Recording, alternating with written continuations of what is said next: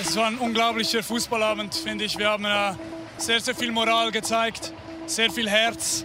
Ähm, ich glaube, wir haben alles, was wir in uns drin haben, heute auf den Platz gelassen. Und wenn man gegen einen Weltmeister ähm, zwei Tore zurückkommt, in einer Phase, wo man eigentlich schon, schon down ist, ich bin unglaublich stolz auf diese Mannschaft, wie wir das gemacht haben heute Abend. Jan Sommer, Torhüter der Schweizer Fußballnationalmannschaft der Männer nach dem 5 zu 4 im Achtelfinale und im Elfmeterschießen gegen Frankreich. Auch ansonsten war das gestern ein denkwürdiger Fußballabend.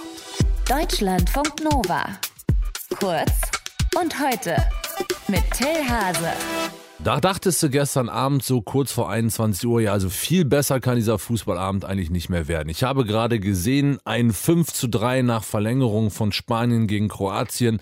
Kroatien ist nochmal zurückgekommen nach 3 zu 1 Rückstand in der Schlussphase aus diesem 1 zu 3 ein 3 zu 3 gemacht. Spanien dann groß aufgetrumpft. Ja, und dann ist es 21 Uhr, Anstoß bei Frankreich gegen Schweiz. Und dann geht's nochmal richtig ab bis nach 12. Mit Verlängerung und mit Elfmeterschießen am Ende gewinnt tatsächlich die Schweiz, schmeißt den amtierenden Weltmeister Frankreich aus der Europameisterschaft der Männer. Tabea Kunze hat das äh, Ganze sich für Deutschlandfunk Nova angeschaut und auch eine kurze Nacht gehabt. War schwer ins Bett zu gehen gestern Abend, oder?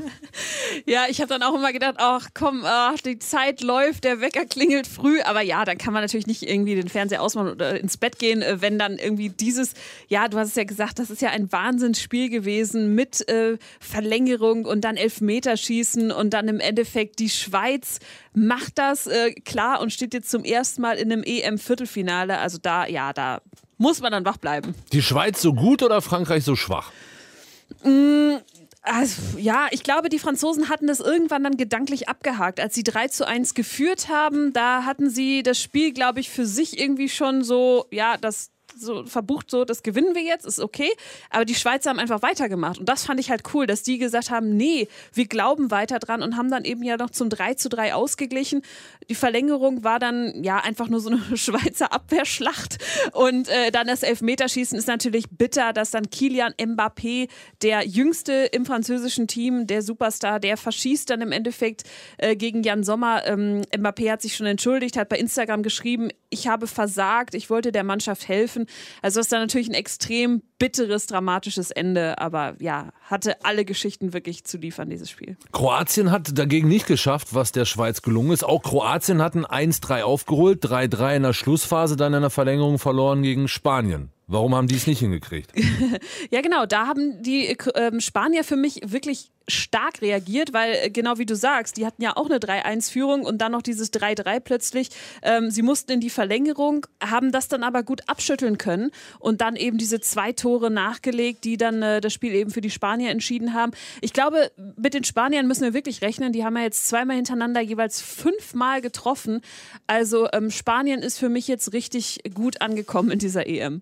Damit wären wir auch schon bei Deutschland. Bei denen ist man nicht so ganz sicher, ob die gut angekommen sind in dieser EM oder nicht. Also die Stimmung, die verbreitet wird, ist immer spitzenmäßig, aber die Ergebnisse waren es bisher nicht so. Jetzt heute Abend das große Duell gegen England in Wembley. Was erwartest du?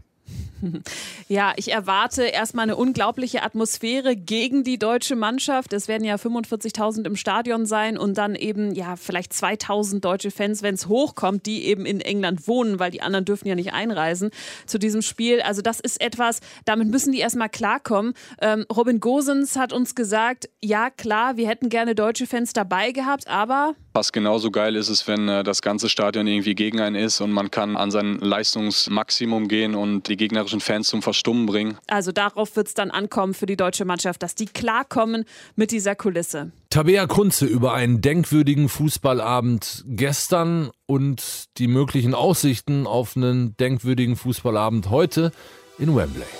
Deutschlandfunk Nova. Kurz und heute.